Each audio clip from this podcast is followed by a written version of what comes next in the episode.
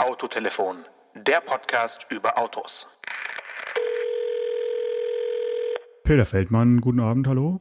Aha, der Oberbürgermeister von Frankfurt, der bei der IAA nicht sprechen durfte. Das ist gut, dass Sie sich am Autotelefon melden, denn hier darf jeder alles sagen. Was haben Sie auf dem Herzen?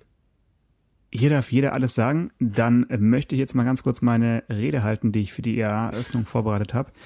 Geehrte Frau Bundeskanzlerin, geehrter Herr Ministerpräsident, geehrter Herr Mattes, verehrte Gäste, ich äh, springe ein bisschen nach vorne. Beweisen wir, dass deutsche Innovationskraft nicht darin besteht, gesetzliche Vorgaben zu umgehen, sondern die umweltschonendsten und zukunftsfähigsten Produkte zu entwickeln. Ich möchte ehrlich sein, Frankfurt braucht mehr Busse und Bahnen, aber nicht mehr SUVs. Wow. Ja. Kein Wunder, dass Sie den trotz Kisten ausgeladen haben. Ja, gut. Ich meine, er ist ja nicht nur OB von Frankfurt, sondern auch äh, der Vorsitzende der, des Aufsichtsrats der, der Messegesellschaft. Also ist schon, ist schon mutig, so jemand auszuladen, irgendwie kurz vorher. Es ist nicht mutig, es ist, es ist dämlich den auszuladen. Also es ist alles andere Dämlich. als mutig, das kleinste äh, Licht in der Kette, äh, dem kleinsten Licht in der Kette, der er ja nun mal ist, wenn da eine Kanzlerin ist, wenn da die CEOs der Industrie sind und so weiter, äh, dem den, den Hocker vor die Tür zu stellen. Das ist nicht mutig, das ist einfach blöd. Ja, aber ich finde es äh, ich find's schon dahingehend mutig, weil jetzt äh, die Rede viel publiker geworden ist, als wenn er sie gehalten hätte. Äh, dadurch, dass er sie bei Twitter und Facebook veröffentlicht ja. hat, haben es wahrscheinlich viel, viel mehr Menschen gelesen und jetzt auch gehört äh, übers Autotelefon, als mhm. sie es äh, vielleicht sonst gar nicht mitbekommen hätten, weil die Rede wäre jetzt garantiert nicht in der Tagesschau gekommen. Ja, das, das mit Sicherheit nicht. Ähm, ja, das ist, ja, wenn du so, dann ist es vielleicht auch mutig, aber so war es ja nicht gemeint. Also gemeint war es ja, einen Störenfried nicht dabei zu haben. Und äh, das finde ich irgendwie immer blöd. Also so ein bisschen, bisschen Diskurs und Debatte gehört schon dazu. Und ich finde, äh, das, was wir jetzt erleben da rund um die IAA, diese ganzen, diese ganzen Demonstrationen, Streitgespräche und so weiter, so unsachlich das zum Teil ja auch ist. Es gibt ja, das ist ja wie bei, äh, ob wir entscheiden, ob wir die AfD wählen sollen oder nicht. Es gibt ja immer nur Hosianna oder kreuziget, kreuziget ihn. Äh, und der SUV ist die neue AfD sozusagen. Ähm, und ich finde das aber trotzdem, ich meine, dazu leben wir in einem freien Land, dass wir disku diskutieren und debattieren können und auch demonstrieren. Das finde ich total gut. Ich finde, dass manche auch totalen Quatsch erzählen, aber damit kann man auch leben. Und ich finde, das ist, das hilft vielleicht sogar der IAA, die doch eigentlich, nach unserer aller Meinung, äh, fast schon einen Abgesang verdient hatte, weil ja nur noch die Hälfte aller, aller Aus, Aussteller damit machen. Aber jetzt sehen die, die nicht da waren, sehen plötzlich, wie lebendig und wie toll das da ist. Ja, also ich habe mir letzte Woche ausnahmsweise mal die FAS gekauft. Das mhm. ist äh, jetzt, sage ich mal, ein Vorgang, der jetzt nicht ganz so häufig passiert, aber ich dachte mir, das wäre mal was, äh, bisschen da reinzulesen. Da fand ich ganz schön die Überschrift von äh, unserem Kollegen IAA, internationale Absageausstellung.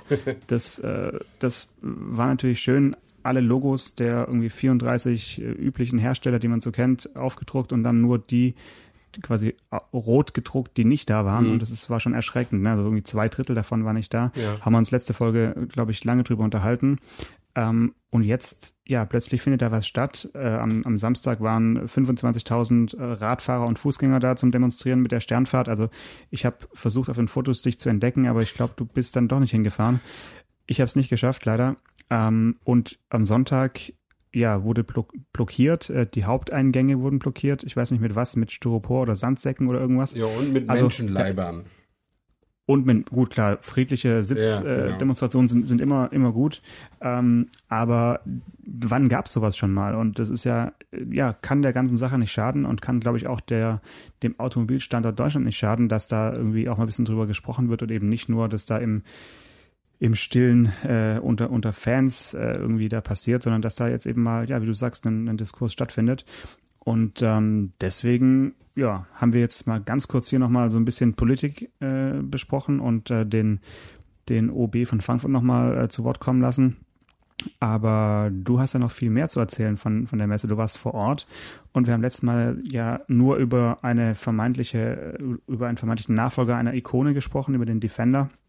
Und ganz zum Schluss hatte ich dich gefragt, ob du mir erklären kannst, warum der Porsche Taycan eigentlich Turbo S heißt. Ich weiß nicht, ob du da weitergekommen bist. Nee, da bin ich nicht weitergekommen. Ich habe einfach da keinen Ansprechpartner mehr gefunden. Ähm, aber es ist ja wahrscheinlich, ähm, äh, wahrscheinlich wissen die ja in Stuttgart, dass ein paar Leute sich darüber auch totlachen, dass ein Elektroauto Turbo S heißt. Ähm, aber andererseits haben sie sich gedacht, äh, wir behandeln ein Elektroauto genauso als begehrenswertes Sportwagenprodukt wie alle anderen und dann ist die Nomenklatur eben so, wie sie eben ist. Ja, und ich meine, es ist ja auch so, dass der, der 911er, äh, der hat ja in jeder Version jetzt, außer jetzt in den GT3-Versionen, aber in jeder anderen no normalen Serienversion hat der ja Turbomotoren und heißt aber als Basismodell 911 Carrera, dann Carrera S, dann Carrera GTS und dann kommen erst die Turbo-Versionen mit dem Namen Turbo drin. Also offensichtlich hat sich das so ein bisschen verselbstständigt von der eigentlichen Antriebstechnik. Das ist natürlich jetzt mit dem Elektromotor drin ein ziemlich großer Schritt, aber es ist jetzt nicht ganz aus der Luft gegriffen, finde ich. Ja, also ich finde schon, dass wenn man sowas macht, wenn man, wenn man den ersten Elektrorenner auf die Straße bringt, dass man dann sich schon auch überlegen sollte, ob man alte ähm, Modellbezeichnungen, die zur Verbrennungsmotorenzeit gehören, E-Mail, Herr Anker, E-Mail, ja, ähm, dass, ob, ob man das dann wirklich weiterführen muss oder ob das nicht der richtige Zeitpunkt gewesen wäre, um das vielleicht anders zu benennen. Also schauen wir mal ganz kurz rüber zu Audi. Die haben ja auch kein gutes Vorbild, sage ich mal, aber die haben ja ihre Verbrennungsmotoren so seltsame 44, 55 und so weiter so Nummern gegeben, mhm. wo man gar nicht mehr versteht, was, was das eigentlich bedeuten soll. Ähm, ganz so schlimm hätte man es bei Porsche ja nicht machen müssen, aber ein Elektroauto Turbo S zu nennen, also die, die Top-Variante sozusagen, die, die jetzt erstmal da gezeigt wurde, äh, erschließt sich wirklich niemandem. Aber mhm. ähm, gut, ist nur der Name. Das Auto an sich ist, denke ich, auch noch ein bisschen äh, diskussionswürdig. Äh, du hast dir angeschaut. Also auf den Fotos habe ich mich schon kurz erschreckt, muss ich sagen. Worüber? Hast du dich erschreckt? Das, er sieht doch Über aus, die, wie ein Porsche aussieht. Findest du nicht? Er, also er hat mir getarnt besser gefallen als äh, ungetarnt, okay. muss ich sagen, äh, weil ich dachte, was haben sie denn da für fiese Tränensäcke rechts und links dran gelassen, diese, ja, die, die, die in die Scheinwerfer äh, Aussparung quasi übergehen. Das sieht doch schon irgendwie sehr traurig aus, finde ich. Ja, also er weint. Er weint wahrscheinlich aufgrund des starken Fahrtwindes oder so. ja, oder der was? Fahrtwind kann natürlich ganz schön heftig werden. Das Ding läuft 260. Äh, man fragt sich, wie viele Kilometer es dann wohl schafft. Ähm, aber äh, und vor allen Dingen kann es, äh, wie Porsche sagt, 20 Mal von 0 auf 200 beschleunigen. Also, 26 Mal. Oder ja, oder jedenfalls ziemlich häufig, ohne äh, weitwund dazulegen hinterher, wie, wie das in einem Tesla Model S dann nach nach wenigen Malen passiert. Äh, auch da fragt man sich natürlich, muss das sein? Welcher Irre beschleunigt 26 Mal von 0 auf 200 und bei welcher Gelegenheit? Jeder Autojournalist. Jeder. Ja gut, um es einmal auszuprobieren. Ich habe darüber auch schon mal ein Video gesehen, ein YouTube-Video von irgendeinem englischen Kollegen, der da eine halbe Stunde äh, äh Film gemacht hat. Von, über, über von, von Porsche produziert allerdings. Ja, ja, von ja also sicher mit dem, war ja auch viel Porsche-Personal da und sicher gab es auch eine Produktionshilfe, kann ja sein. Ähm, aber es ist ist schon ganz interessant und darauf haben damals, als ich, äh, als ich den Audi e-tron-Test gefahren bin, haben die Audi-Ingenieure auch Wert drauf gelegt, dass der Wagen schon vollgasfest im, im deutschen Sinne ist und nicht im amerikanischen. Ähm, man kann immer sagen, guck mal, jetzt machen sie denselben Scheiß, den sie bei den Verbrennungsmotoren machen, auch bei den Elektromotoren. Ähm, weil das muss ja wirklich keiner wirklich haben. Andererseits kann man auch sagen, wenn man eine Technik auf den Markt bringt und für teuer Geld verkauft, dann soll sie auch richtig funktionieren. Ähm, und das ist eine sehr deutsche Haltung, aber da ich selber auch ziemlich deutsch bin, finde ich das auch ganz gut. Ähm, dagegen habe ich da nichts. Was mich ein bisschen an diesem Auto äh, befremdet, oder ich will nicht sagen befremdet, aber es ist, ich habe an dem Ach, Auto. Sei doch mal mutig, Stefan, nee, sag ruhig befremdet. Ich, nein, äh, was mich stört, das ist dasselbe wie, wie bei allen Elektroautos, dass das eben nicht das Rätsels Lösung ist. Also äh, jetzt ein, ein High-Performance-Auto zu machen, das eben statt viel Sprit viel Kilowattstunden verbraucht, ähm, wo ist die neue Idee? Also gut, jetzt Porsche, bei Porsche erwarte ich jetzt nicht sowas wie ein VW Up mit einem Porsche-Zeichen. Also, dass die einen Sport Sportwagen machen, der viel Power hat und der am Ende, wenn man die Power auch nutzt, auch viel Sprit verbraucht oder viel Strom. Das ist ja richtig, aber äh, oder das ist ja äh, erwartbar und das ist ja auch wird von mir auch nicht wirklich kritisiert. Ich finde die ja toll, die Autos, aber äh, ich, wundere mich eher so über die öffentliche Meinung, die dann immer sagt, je Elektro, desto gut. Und ich finde gerade solche Autos wie ein e-tron, wie ein Taycan, äh, wie in, mit Abstrichen auch ein I-Pace, also alles, was groß und schwer ist und viel PS hat, äh, ist eigentlich nicht das, was was wirklich äh, gedacht war. Also ich habe gestern erst so einen Ausschnitt aus so einer, aus so einer Talkshow gesehen, da, da ging es auch um diesen SUV-Unfall in, in Berlin nochmal. Und, und da hat eine Kollegin war da von der, von der Zeit, die hat, die hat dann irgendwie in die Debatte gerufen, ja, aber kein, das werden sie zugeben müssen, kein Elektroauto wiegt zweieinhalb Tonnen ja, Pustekuchen. Ein Taycan wiegt 2,3 Tonnen und ein e-tron wiegt 2,4 oder irgendwie sowas. Also jedenfalls kommen die da ziemlich dicht dran, mhm. weil eben da mhm. 700 Kilo Batterien mit drin sind. Das ist halt so. Ähm, und insofern äh, finde ich die Dinge sind, sind, faszinierende Technikgeräte, aber ob sie jetzt im, im Sinne der Klimaschützer die Welt retten, da setzt jemand Fragezeichen. Ja gut, darauf kommt es, glaube ich, beim, beim Taycan nicht an. Also beim, beim Porsche verstehe ich jetzt schon, dass sie einfach einen raushauen wollten, so ein bisschen Tesla-Killer-mäßig und mhm. hier, wir können es doch besser und äh, der, der fährt sich quasi, wie, wie es der Porsche-Fahrer erwartet. Das finde ich irgendwie legitim. Äh, aber trotzdem die Frage, die du aufgeworfen hast, würde ich gerne mit Blick auf den äh, Mercedes-Benz, oder man sagt ja nicht Mercedes-Benz, man sagt ja Mercedes, Mercedes Vision EQS, ähm, äh, nochmal noch mal mhm. weiter verfolgen, weil das ist für mich so eine Frage, was an dem Auto jetzt irgendwie zukunftsweisend sein soll, außer dass es viele LED-Leuchtsternchen am Heck hat, ähm, hat sich mir jetzt nicht sofort erschlossen, weil wenn wir uns überlegen, was für wunderbare Zukunftsstudien Mercedes in den letzten Jahren und Jahrzehnten gezeigt hat mit äh, Antriebsarten, die auch irgendwie Zukunftsmusik sein können, äh, oder auch die Brennstoffzelle und äh, was da alles schon auf der Messe äh, gezeigt wurde, auf, auf die Bühne ge gerollt wurde. Und jetzt kommt halt so eine ja wirklich äh, im besten Fall rundgelutschte ähm, Limousine, stromlinienartig äh, vom Design, ohne irgendwie Angriffsfläche und als Motor wird halt irgendein Elektromotor da rein, reingeklatscht. Also da verstehe ich nicht so ganz, was da jetzt so die Vision sein soll, ehrlich gesagt. Ähm, ja, also man muss natürlich zugeben, dass es natürlich leichter ist bei großen Autos. Ich meine, deswegen macht es ja auch Audi jetzt nicht mit dem elektrischen Q1 und, und Porsche nicht mit dem elektrischen Boxster oder so. Äh, das ist einem einfacher, diese Ziele mit großen Autos zu erreichen, weil man da eben auch Platz hat, diese dicken Akkus auch einzubauen. Äh, das kann ich schon so ein bisschen verstehen. Und äh, nach wie vor ist ja so eine Automesse schon immer, wie du auch eben beim Taycan sagtest, dir der Platz, um mal einen rauszuhauen. Und da tut man das sicher auch immer ein bisschen leichter, die großen und die Traumautos rauszuhauen. Und wenn du jetzt auf das Design abhebst, das ist nun aber schon seit einigen Jahren das, äh, das Concept-Car-Design von Mercedes. Super flutschig, super lang, super, super reduziert. Äh, wenn da der Stern nicht dran wäre, wäre es schwer, die Marke zu erkennen. Ähm, aber das ja. ist, äh, ich habe mit dem Gordon Wagner auch darüber schon mal gesprochen. Das ist eigentlich ein bisschen was her, aber er macht das ja, wie gesagt, schon ziemlich lange.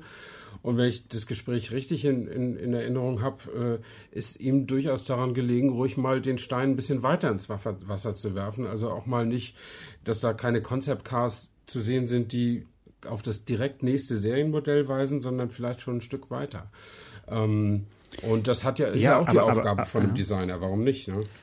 Genau, genau. Und, und da erwarte ich dann aber bei einem Vision EQS halt einfach ein bisschen mehr als, als das, was da jetzt stand, was ja einfach ganz klar die S-Klasse Silhouette halt hat. Ich mhm. meine, das hat das S ja auch im Namen, aber ähm, wenn ich doch ein Elektroauto baue, dann versuche ich doch zumindest, äh, siehe Jaguar I-Pace, so ein bisschen aus dem angestammten äh, Three-Box-Design wegzukommen, weil ich eben vorne den Motorraum für, für, einen, für einen fetten äh, V6, V8, V12-Motor einfach nicht mehr brauche. Mhm. Äh, kann also die Motorhaube ein bisschen kürzer ziehen und äh, kann einfach ja viel freier die Proportionen äh, spielen und das habe ich bei dem Auto einfach so ein bisschen vermisst, weil er doch sehr ja, gewöhnlich aussieht von, von seiner Form. Natürlich ist er äh, super flutschig, aber man sieht jetzt nicht, dass es ein Elektroauto werden könnte, sondern das könnte auch ein Verbrennungsmotor unter der Haube stecken. Also mhm. Es ist sehr, äh, ist mir persönlich ein bisschen zu wenig in die Zukunft, mhm. ein bisschen zu wenig visionär. Ja, naja, also äh, der Fachmann wie du sieht eigentlich schon, dass das ein Elektroauto ist, weil der hat wie all diese Elektroautos diesen, diese Betonung der, der, äh, der Seitenschweller ähm, weil damit zeigen die alle, guck mal, hier liegen die Akkus. Äh, denn die liegen ja alle unterm Fahrzeugboden äh, bei, bei praktisch allen Autos. Und das, das zieht sich ja so durch beim iPace, beim e-tron, bei, jetzt auch bei diesem EQS und beim Taycan ist das, glaube ich, mhm. auch so, dass man das schon erkennt, dass da irgendwie so eine, so eine Betonung der Schwellerpartie ist. Ähm, ich glaube, bei Audi haben sie gesagt, da liegt eben unser Kraftzentrum und das müssen wir dann auch sehen. Und dann hat diese EQS-Studie hat ja 24 Zoll Räder und die sind natürlich irre groß und das ist typisch Concept Car und so, aber wenn du das ernst nimmst, passt zwischen diese Vorderräder auch nicht mehr wirklich ein Verbrennungsmotor. Die nehmen einfach viel zu viel Platz weg da vorne. Also insofern kann man auf den zweiten Blick schon sehen, dass das, dass das ein Elektroauto ist. Aber man sieht eben auch, dass das eine, eine Interpretation der Three-Box-Limousine ist und Mercedes verkauft diese Art Auto ja nach wie vor sehr gut. Die verkaufen ja nicht nur SUVs, sondern gerade im S-Klassenbereich äh, sind sie seit Jahrzehnten Weltmarktführer. Und äh, warum sollen die das nicht noch ein bisschen hochhalten, solange das noch geht? Hm.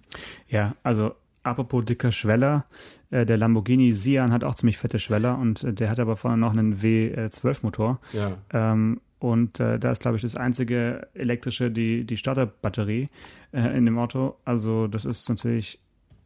Ah, nee, natürlich. Natürlich hat auch Lamborghini mittlerweile bestimmt irgendein Mild-Hybrid-System eingebaut. Da, da würde ich auch, würde ich auch wetten.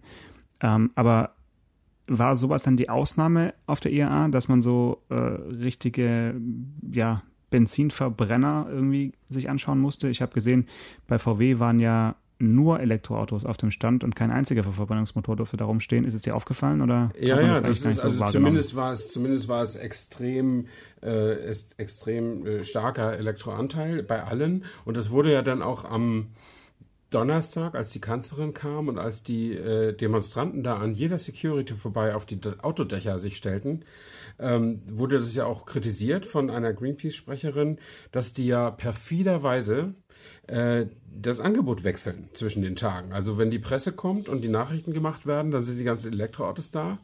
Wenn die Fachbesucher kommen, äh, dann ist es so ein bisschen gemischt und wenn die, das Publikum kommt, dann stellen, rollen sie wieder die ganzen SUVs hin. Das war so die These. Und es ist tatsächlich so, dass bei den, bei den Messen die, die, die Standbelegung gewechselt wird, weil natürlich bei den Pressetagen äh, stehen die neuen Autos im Vordergrund und bei den Publikumstagen die Autos, die man jetzt kaufen kann.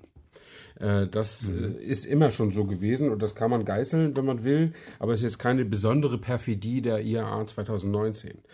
Ähm, und ja, bei, bei VW war alles voller ID3, ja, also oder ID3, wie du lieber sagst. Ähm, und äh, absolut. Ich habe, ich bin also, ich muss, ich stehe nicht gerne Schlange und ich habe es zweimal versucht und ich bin nicht reingekommen. Ich habe dann nur mal so reingefasst, also ich habe gründlich reingeguckt und habe mir das äh, Armaturenbrett so ein bisschen angegrabbelt, so von, von schräg hinten. Bisschen angetatscht. Mhm. also auf jeden Fall höher als das T-Rock-Niveau vom äh, Armaturenbrett. Was die da geritten hat, darüber haben wir ja schon in der T-Rock Cabrio-Folge gesprochen. Ähm, mhm. Das aus Hartplastik zu machen, wissen wir ja wahrscheinlich beide nicht. Aber beim ID3 ist es zumindest eine Mischung. Da gibt es auch hinterschäumte Materialien. Und das Ganze sieht, äh, wie ich finde, angenehm unaufgeregt aus, wie das bei VW häufig eben so ist, weil die ja immer damit rechnen, dass die Leute in Millionen äh, ihre Autos kaufen und dass die jahrzehntelang auf den Straßen rumstehen. Also sind die eben erstmal optisch nachhaltig und das finde ich gilt für den ID3 auch. Ich habe mich wirklich gefreut über das äh, Frontdesign vom, I, vom ID3, ja, weil er wirklich so äh, sympathisch irgendwie guckt und fast so ein bisschen wie mhm. der Up vor dem Facelift, als er noch nicht so verunstaltet war, äh, so ein bisschen in, in die Welt hina äh, hinausgerinst. Äh, und auch die Scheinwerfer sind ja eindeutig so als, ja, als menschliches Auge, sage ich mal, erkennbar. Zumindest äh, wird es damit assoziiert.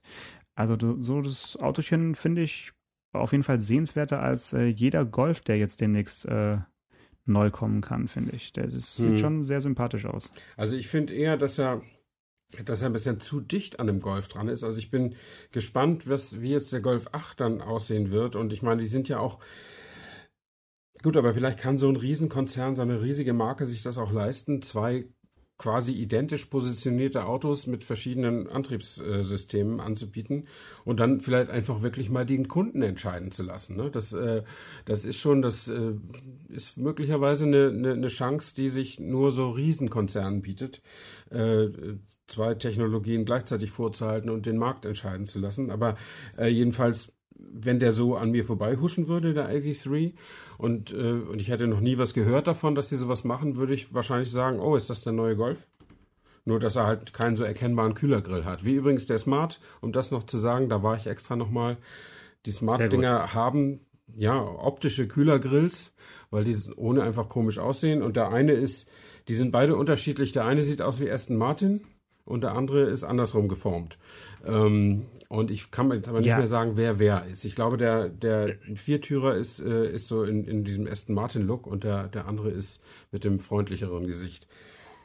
Ja, und, und da ist mir halt aufgefallen, dass die einfach nach unten gerutscht sind. Die, die haben ja äh, das Facelift genutzt, um einfach diesen vermeintlichen Kühlergrill nach unten rutschen zu lassen und haben dann gleichzeitig ähm, das Smart-Logo wieder verschwinden lassen, mhm. was jetzt wirklich auch nur für zweieinhalb Jahre oder so an den äh, mitten im Kühlergrill der, der Vor-Facelift-Modelle platziert war. Das ist also wieder weg, hat anscheinend dem, ich weiß nicht, den Chinesen nicht gefallen oder wem auch immer mhm. nicht. Ähm, jedenfalls steht es nur der Schriftzug, der Schriftzug Smart wieder da und ähm, ja, der Kühlergrill ist eben viel weiter unten als bisher. Also komplett verändert. Das ist schon sehr aufwendig. Also ich finde, wenn man so ein aufwendiges Facelift macht für so einen Auto zu, zu einem Zeitpunkt, was jetzt irgendwie ja kein Bestseller ist und was jetzt auch ab sofort nur noch mit ähm, Elektroantrieb mhm. verkauft wird, äh, bei uns zumindest, ist es schon, weiß nicht, ob man, ob man sich da dann in der Designabteilung freut äh, oder eher sagt, oh, da müssen wir echt, mussten wir viel wieder gut machen. So. Also ich finde es immer verdächtig, wenn ein Facelift so extrem aus, ausfällt. Mhm. Ja, also ich, ich habe irgendwie, wie du ja weißt, keine große Beziehung zu der, zu der Marke und zu dem Produkt. Ähm, und ich würde ganz gerne tatsächlich noch ein bisschen beim VW bleiben, äh, weil ich habe mir mal die technischen Daten nochmal rausgesucht. Und, äh, ja, warte die, mal ganz kurz, ja, ja. Die lassen, gut, weil. Hast du technische Probleme? Ja, Nee, ich habe nur beim, beim Stichwort technische Daten habe ich gedacht, ich äh, muss mal kurz Excel aufmachen, dass ich mitschreiben kann, was du jetzt gleich mir, mir erzählst. Ist, kannst du Aber dir, jetzt ist offen, ja. Schieß los, schieß los. sogar du dir merken. Ähm, die, die bieten den Wagen ja verdienstvollerweise mit drei verschiedenen Akkukapazitäten an, äh, sodass der Kunde entscheiden kann, brauche ich nur so einen kleinen Flitzer, den ich alle naslang lade, oder brauche ich was für ein bisschen Mittelstrecke, sag ich mal so. Ja, Es gibt also äh, Reichweiten offiziell nach WLTP von 330, 420 und 550 Kilometern. Ähm, mhm. Und da mhm. kann man aussuchen.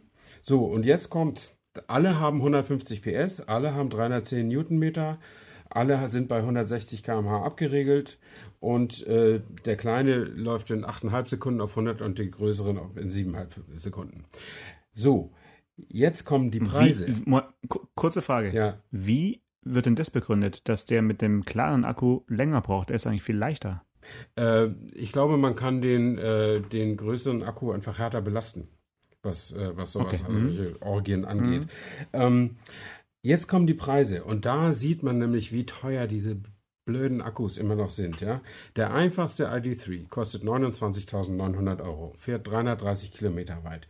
Wenn du 90 Kilometer weiterkommen willst nach Norm, zahlst du 7000 Euro mehr, also 37.000 Euro. Und wenn du nochmal 130 Kilometer weiter willst, dann zahlst du weitere 12, äh, Moment 8000 Euro mehr, 45.000 Euro. Also für ein hm. bisschen mehr fahren zahlst du so viel wie das ein Jahr Studium deiner Kinder sozusagen. Also das ist wirklich, wirklich teuer. Die, der Akku versteckt sich im Gesamtpreis eines Autos, so wie so ein e-tron, der kostet halt 85.000 oder wie auch immer, oder hier der Taycan Turbo S 185.000 und irgendwo versteckt sich da der Akku drin. Aber wenn du die Kapazität ganz wenig erhöhst, dann, dann müssen sie die Hosen runterlassen und dann versteckt sich der Akku eben nicht mehr im Autopreis, sondern ist einfach so da, ja. Und äh, das ist mhm. eben noch, da waren sie wieder meine drei Probleme, würde ich mal sagen, ja, oder mein eines großes Problem. Und mhm. offensichtlich ist das eben auch 2019 nicht in den Griff zu kriegen, dieses Problem. Mhm. Ja, also das äh, hat ja Renault mal eben so probiert, dass man den Akku eben mietet, um es ein bisschen Ja. abzufedern, diese enormen Kosten. Sicherlich keine, keine ganz schlechte Idee gewesen.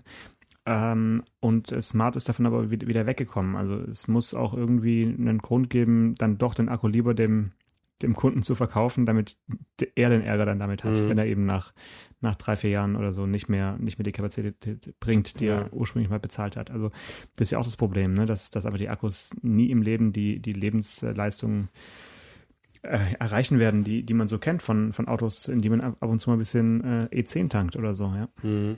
Also VW gibt acht Jahre Garantie beziehungsweise 160.000 Kilometer auf den Akku. Äh, das ist ja schon mal nicht schlecht. Aber ein Und wie viel, wie viel äh, Leistung musst du dann noch haben danach? Bestimmt nicht 100, sondern irgendwie 75 oder 80 Prozent ja, oder so. wahrscheinlich das. das. Das habe ich nicht nachgeguckt, äh, aber klar, die Akkus verlieren natürlich. Also ich habe jetzt ein, mein MacBook ist sechs Jahre alt, das hält jetzt auch keine zehn Stunden mehr wie am Anfang. Und, äh, und das iPhone, mit dem ich gerade mit dir telefoniere, äh, das habe ich am Strom, äh, damit das diese, diese Podcast-Folge durchhält. Damit es hält. Ja. genau. Äh, Das ist allerdings auch schon noch älter und es ist auch nur mein Zweithandy, aber ähm, das, äh, ja, Akkus lassen eben mit der Zeit eben auch ein bisschen nach. Äh, und so wird Ankers Technikmuseum bei Berlin. ja, genau. Ja, nee, ich sehe das nicht ein, alle naslang ein neues Handy zu kaufen, aber jetzt habe ich ja seit einem Jahr habe ich ja ein tolles Samsung, mit dem ich überhaupt nicht zufrieden bin, aber das liegt nicht am Gerät, sondern an der Software. Äh, Ich bin leider doch zum App- Apple-Junkie geworden und kann mit diesem Android einfach nicht umgehen. Das ist furchtbar.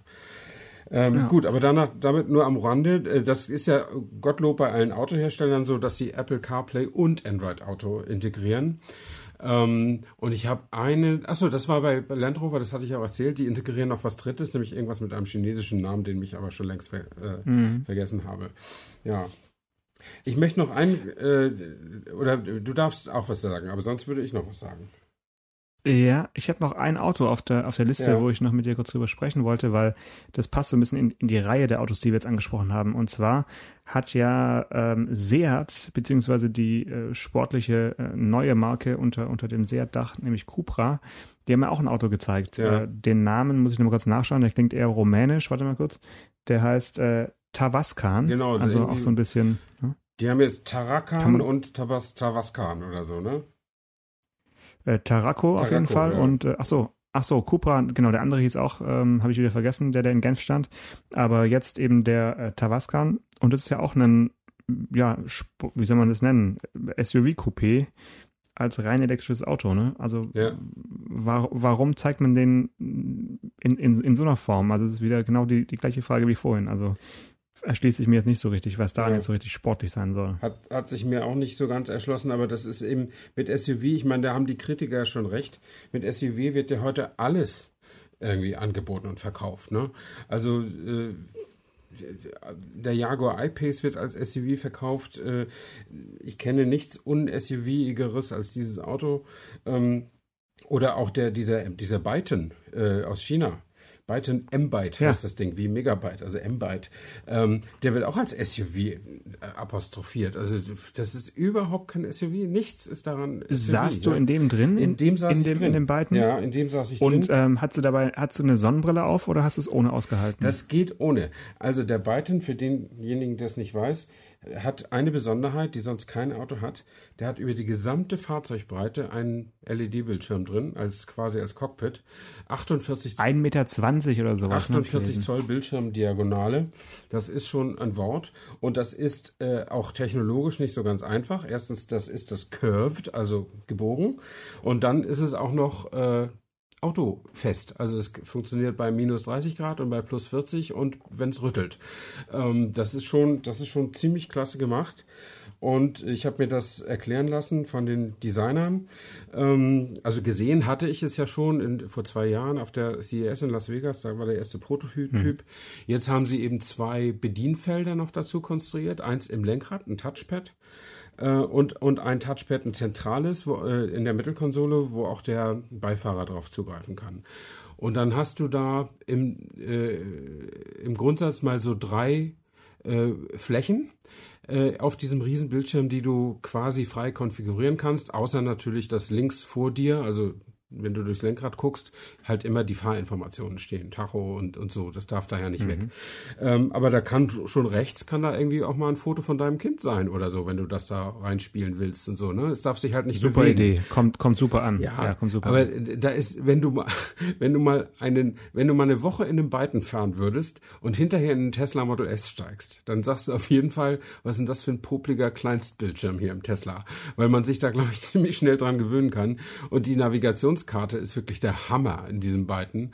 Ähm, das ist schon wirklich sehr, sehr gut gemacht. Und ich habe mit dem Designchef gesprochen. Ein sehr, sehr interessanter äh, Mensch, Benoit Jacob, ein Franzose, der vorher bei BMW war, wie viele von beiden.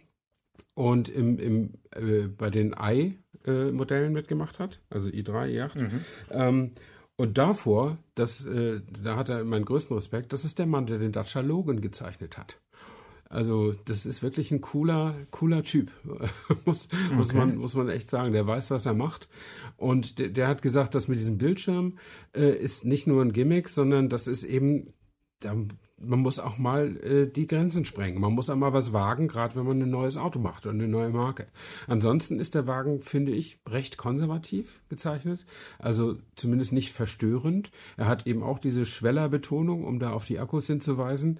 Aber ansonsten für mich so eine Art maximal Crossover aus Kombi und SUV oder so. Aber SUV muss man echt dabei schreiben, sonst, sonst sieht man das nicht.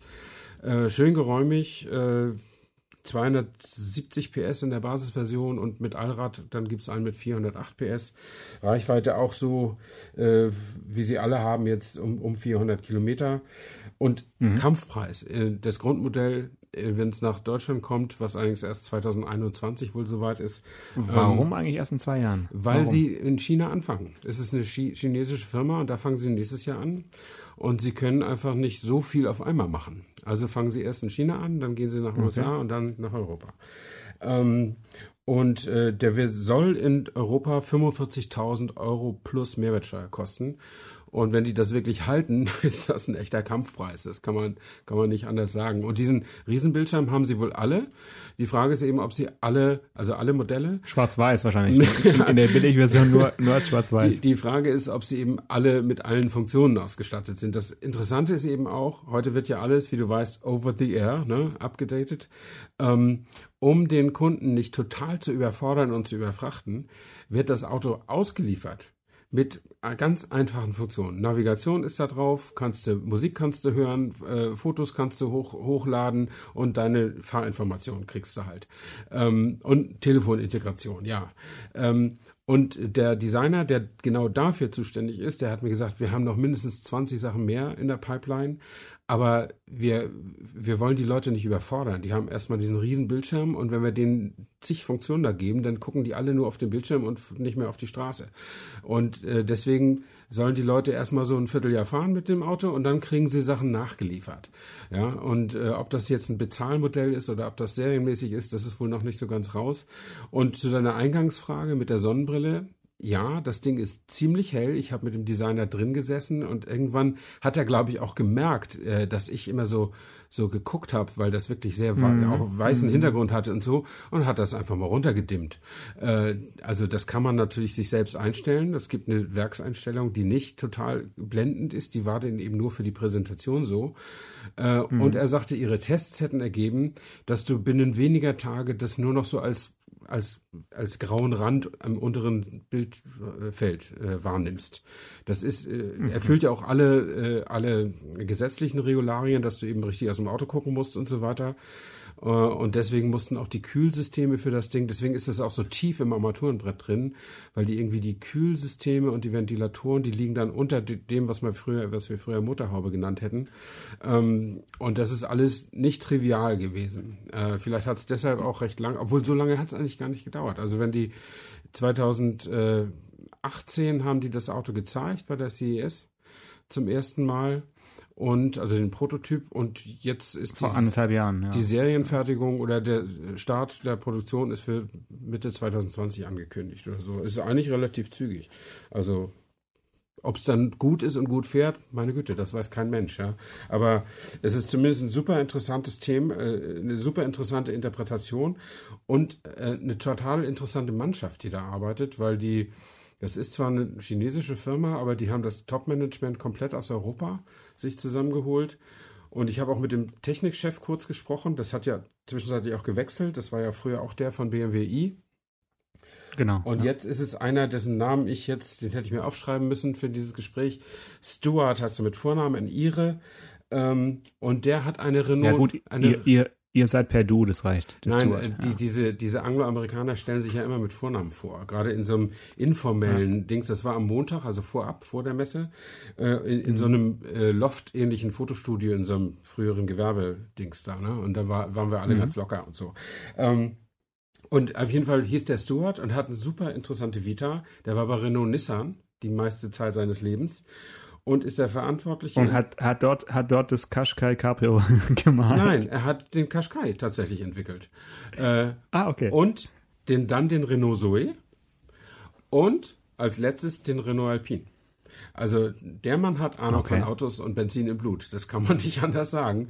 Aber der macht jetzt mhm. mit vollem Herzen da auch mit diesem M-Byte da, da mit. Und das finde ich schon, finde ich schon ganz, ganz, ganz mit, toll. Mit ja. vollem Herzen und, und mit vollem äh, Gehaltscheck natürlich. Ja, also wahrscheinlich also, zahlen die auch bei, gut. Ja klar, warum nicht? Ja. Anders, anders geht's nicht. Bei, bei solchen Marken bin ich immer gespannt, wie dann halt die Serienautos äh, aussehen und sich fahren, weil äh, es hat sich ja schon doch häufiger wiederholt, die Geschichte. Also ich sag mal nur einen Markennamen, den vielleicht nicht mehr alle kennen, aber die Marke Koros war ja, ja. Äh, vor einigen Jahren so ein bisschen genau das gleiche wie jetzt äh, vielleicht äh, Byton, äh, ist die, diese große Hoffnung der chinesischen Autoindustrie, die äh, Autos entwickeln, die auch in Europa ankommen oder auch in den USA ankommen. Ja.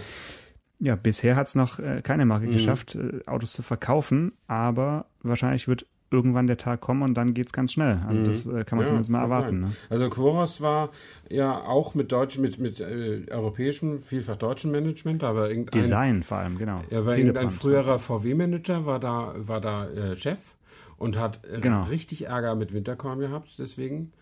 Ähm, der hat ihn richtig angezählt, aber konnte natürlich nichts machen. Ähm, und dann war der Hildebrand, der frühere Mini-Designer, war da Designchef. Und das Problem von Quoros war, dass die in China überhaupt nicht gut angekommen sind. Also die, die sind mhm. in China nicht als, nicht als großartig ausländisch wahrgenommen worden, so wie viele aus, wirklich ausländische Marken, äh, sondern als teuer. Ähm, und das war irgendwie anders kalkuliert worden und den Durchbruch in Europa haben sie, glaube ich, weiß gar nicht, haben sie, sie haben in der Slowakei verkauft oder so, ne? Aber richtig verkauft haben sie in Europa doch überhaupt nicht, oder? Nee, nee. nee ich weiß gar nicht, ob es die überhaupt noch gibt, aber jedenfalls ist der, der Durchbruch nach Europa ist zumindest erstmal verschoben.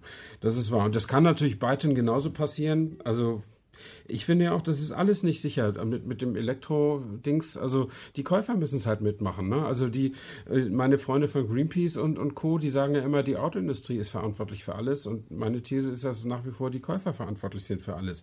Und äh, die müssen halt diese alternativen Antriebe auch fahren und dann hat vielleicht auch so ein, oder fahren wollen, kaufen wollen, dann hat natürlich auch so eine Marke wie, wie Byton eine Chance, sonst aber nicht. Ja, also die beiden Erklärungsmodelle gibt's und ein drittes ist natürlich, dass auch der, der Gesetzgeber eben äh, ja die, die Regelung so machen muss, dass der Käufer sich so oder, so oder so entscheidet und dann kann der Markt funktionieren. Also das wird immer ein bisschen ausgeblendet. Ganz ohne Gesetzgebung und irgendwie Regelung geht's halt auch nicht. Sonst ähm, ja, werden wir uns nicht irgendwie nicht weiterentwickeln. Das ist ja, ist ja auch klar. Aber wir können eine Wette abschließen, ob erst äh, Volocopter Flugtaxi in der Luft ist, äh, im, also länger als vier Minuten jetzt in, in, in Stuttgart, oder erst ähm, Byton äh, Autos, sage ich mal, so häufig auf der Straße anzutreffen sind, dass, dass sie am auffallen. Also was ja, meinst du? Also da musst du, du musst jetzt als, als äh, fast Stuttgarter da mal in die Bresche springen äh, und für Volocopter jetzt mal einstehen. Ich kann da nur den Kopf schütteln. Ja gut, ich bin geborener Stuttgarter, also Ach mehr so, Stuttgarter ja doch, geht ja. eigentlich gar nicht. Äh, zwar weggezogen, aber natürlich Geburtsort bleibt Geburtsort. Ja, ja ich war eingeladen zu, zu diesem äh, Probetestflug, der äh, in, in der Nähe des Mercedes-Benz-Museums stattfand. Und ja, dann ist dieses Ding eben vier Minuten äh, unbemannt äh, geflogen. Autonom auf, auf auch noch? Sport. Nee, ferngesteuert. Ach so. Und äh, auf einem benachbarten Sportplatz eines äh, Vereins, dessen Namen ich nicht aussprechen möchte, ähm, wieder gelandet. Also, VfB? ob das. Entschuldigung, ich hab, war keine Störung in der Leitung. ähm, Also ich weiß nicht, gut, dass ich dort, dass ich nicht hingegangen bin, mhm. denke ich, weil die vier Minuten hätte ich mich, glaube ich, irgendwie nur geschämt. Ja. Zumal da auch dann noch der Ministerpräsident hingekarrt wurde und es also so einen offiziellen Charakter bekommen hat, um eben dann in der Pressemitteilung zu schreiben, ja, im Beisein des äh, Landesvaters äh, ist jetzt eben nur dieser erste Testflug in der Nähe einer Stadt geglückt. Also kann schon sein, dass es ein Meilenstein ist, dass man solche Flüge eben auch über nahezu ja, bewohnten Gebiet vielleicht machen äh, kann.